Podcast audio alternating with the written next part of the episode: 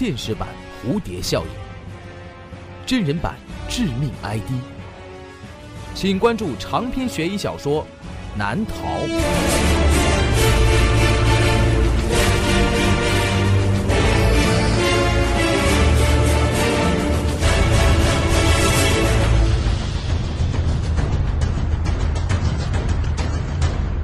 当当、京东、淘宝网上书店均有销售。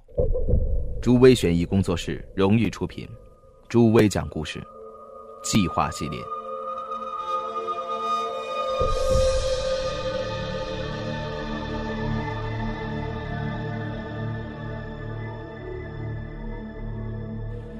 这是一个完美的计划。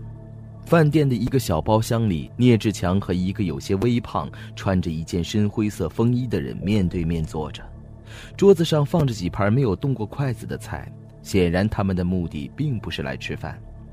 聂志强低头沉默了好一会儿，首先抬起头说话：“呃，听说你办事干净，保险，我想请你。”聂志强盯着眼前的这个男人，说出了自己的目的。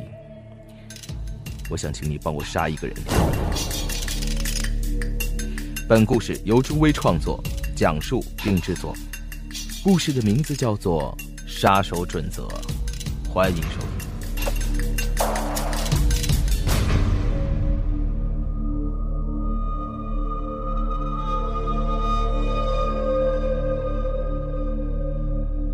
那个微胖的男人听完聂志强的话，咧嘴笑了。你如果有仇家，或者是想让某个人从这个世界上消失，找我你是找对人了。啊，是的。不过我这单生意有点不一样，无论您接或者是不接，我希望今天的事情都不要让第三个人知道，呃，可以吗？聂志强的眼神里饱含着渴望，像是一个渴求怜悯的人。他本不需要这样。我想这个你没有必要担心。我们这行有我们的原则，第一。绝对会完成任务。第二，会严守职业道德，即便失败，也不会让雇主有后顾之忧。守口如瓶，是我们做事的原则。那个胖男人坚定地说。聂志强停顿了一下，向前探了探身子。我，确实想让一个人从这个世界上尽快的消失。然后他又靠回到椅背上，直视眼前的这个人。你知道我是谁吗？不知道，那个胖男人摇摇头。一般情况下，我了解主顾的情况越少，主顾就越安全。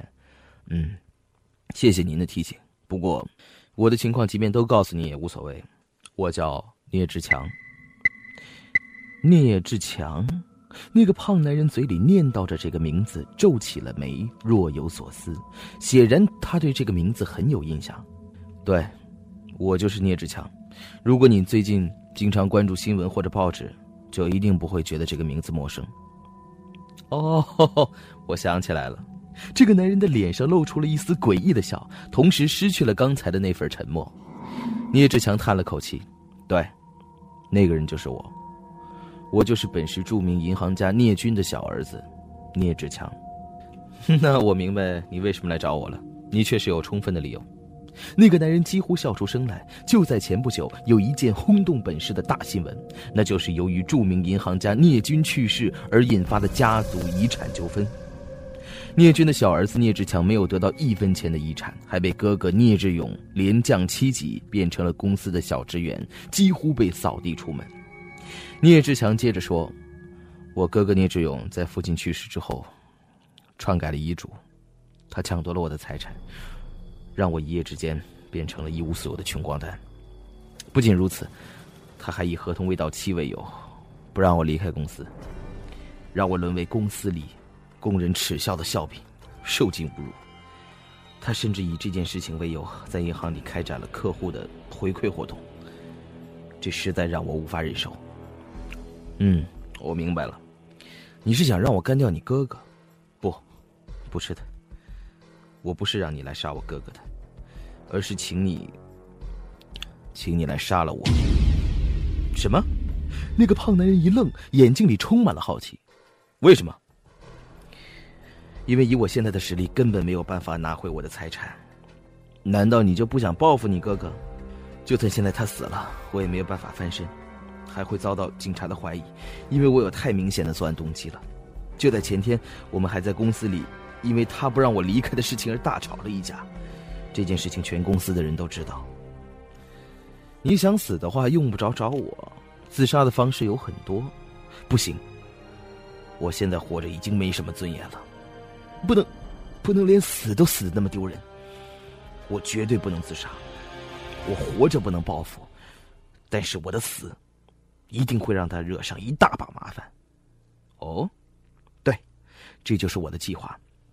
我虽然已经丧失了反抗的能力，但是对于他来说仍然是个威胁。这也许就是他不让我离开公司的另一个原因。如果我死了，是被杀的。试想一下，除了警察正常的调查之外，业界的其他竞争对手一定会在这个时候找他的麻烦。更何况我们前天刚刚吵过架，我在挑衅他，他对我已经忍无可忍了。这件事情整个公司都知道，只要你杀了我，他就会有处理不完的麻烦。同行会排挤他，警察会调查他，社会会猜忌他，他的很多生意会因此而泡汤。所以。请您务必要帮我这个忙。呃，那个胖男人点了点头，这桩生意，嗯，我可以接。那真是太谢谢你了。啊，先等等，按照你刚才所说的，你目前已经是身无分文了。你用什么样的方式来给我报酬呢？对，我现在确实是身无分文，但请您相信我，我绝对有办法付钱给你。并且能保证你拿钱的方式一定安全。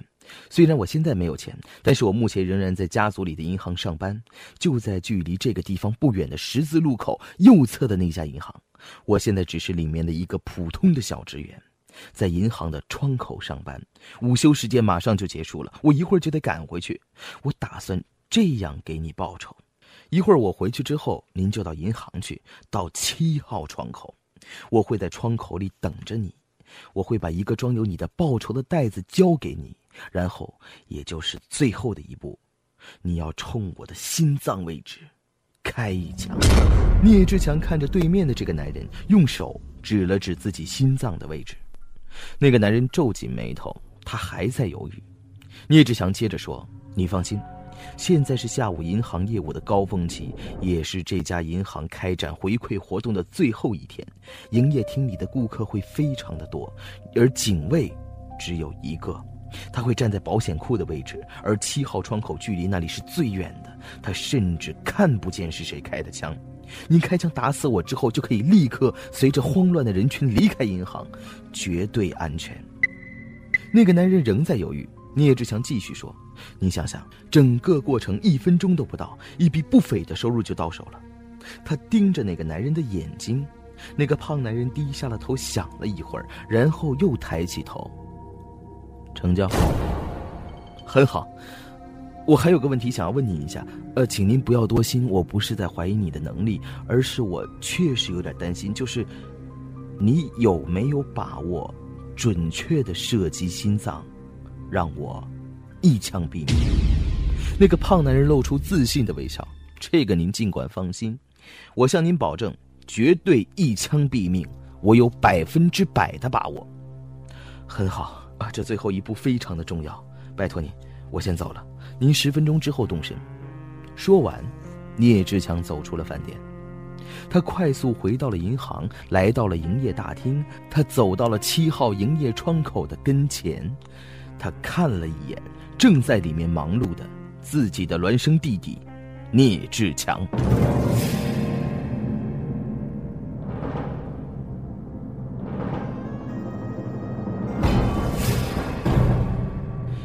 聂志勇来到了七号窗口前，他把一个纸包交给了聂志强。一会儿会有一个嗯三十来岁、微胖、穿深灰色风衣的人来取，你把这个交给他。哦，知道了。窗口里的聂志强答应着，接过了那个信封。聂志勇转身朝自己的办公室走去，他刚才差一点就没能掩饰自己内心的喜悦。他那个头脑简单的弟弟，直到现在还都不知道，一会儿来取钱的那个人也会来取他的命。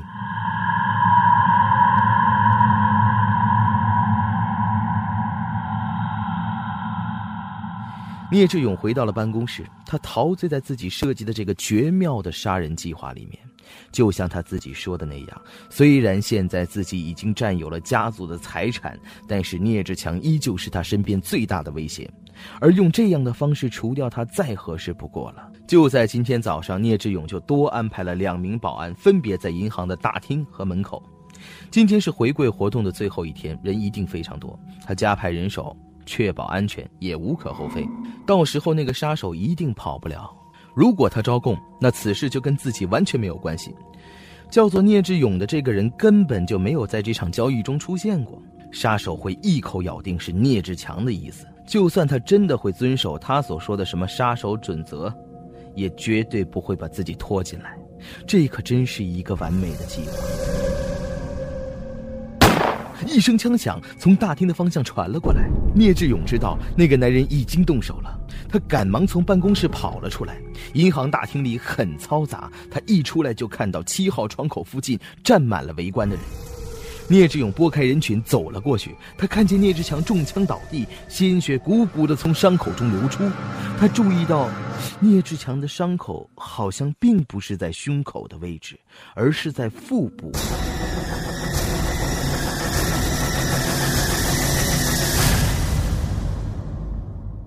他蹲下身子，想确认一下。就在这个时候，又一声枪响，聂志勇倒在了血泊里。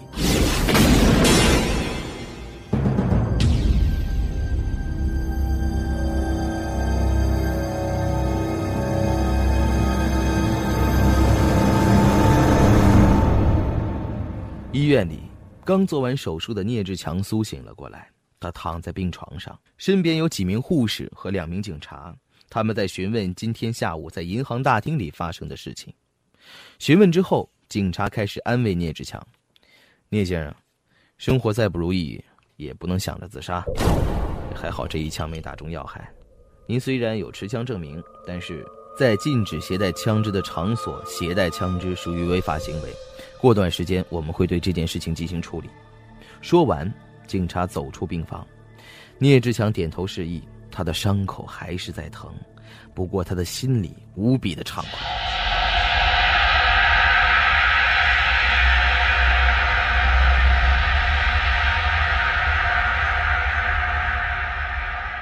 刚才警察嘴里的那个罪名只是罚款或者没收枪支，在家族遗产转至自己的名下之后，他还会在乎这微不足道的罚款吗？病房里的新闻正在播报聂志勇被枪杀的消息，还有根据现场目击者所提供的凶手相貌图形，这一切说明了聂志强的杀人计划顺利的完成了。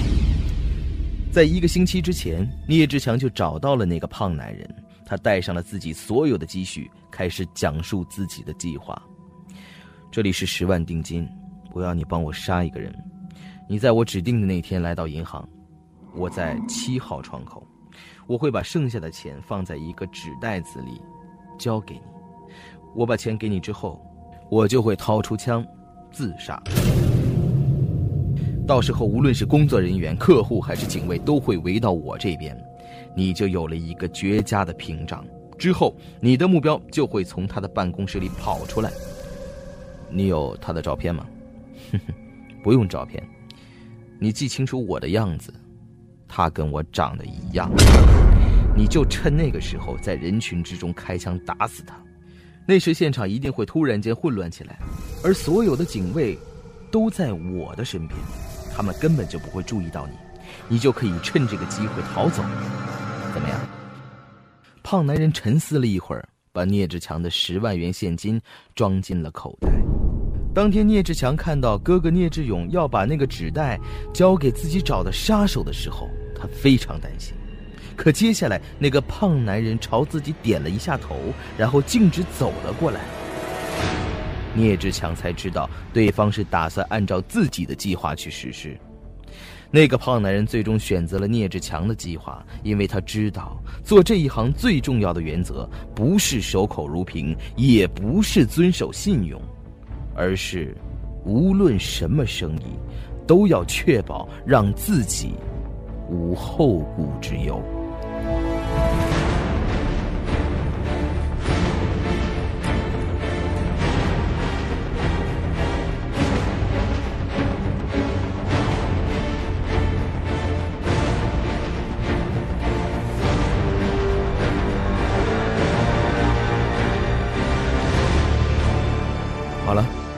这就是我为您讲述的《计划之杀手准则》的故事。感谢收听。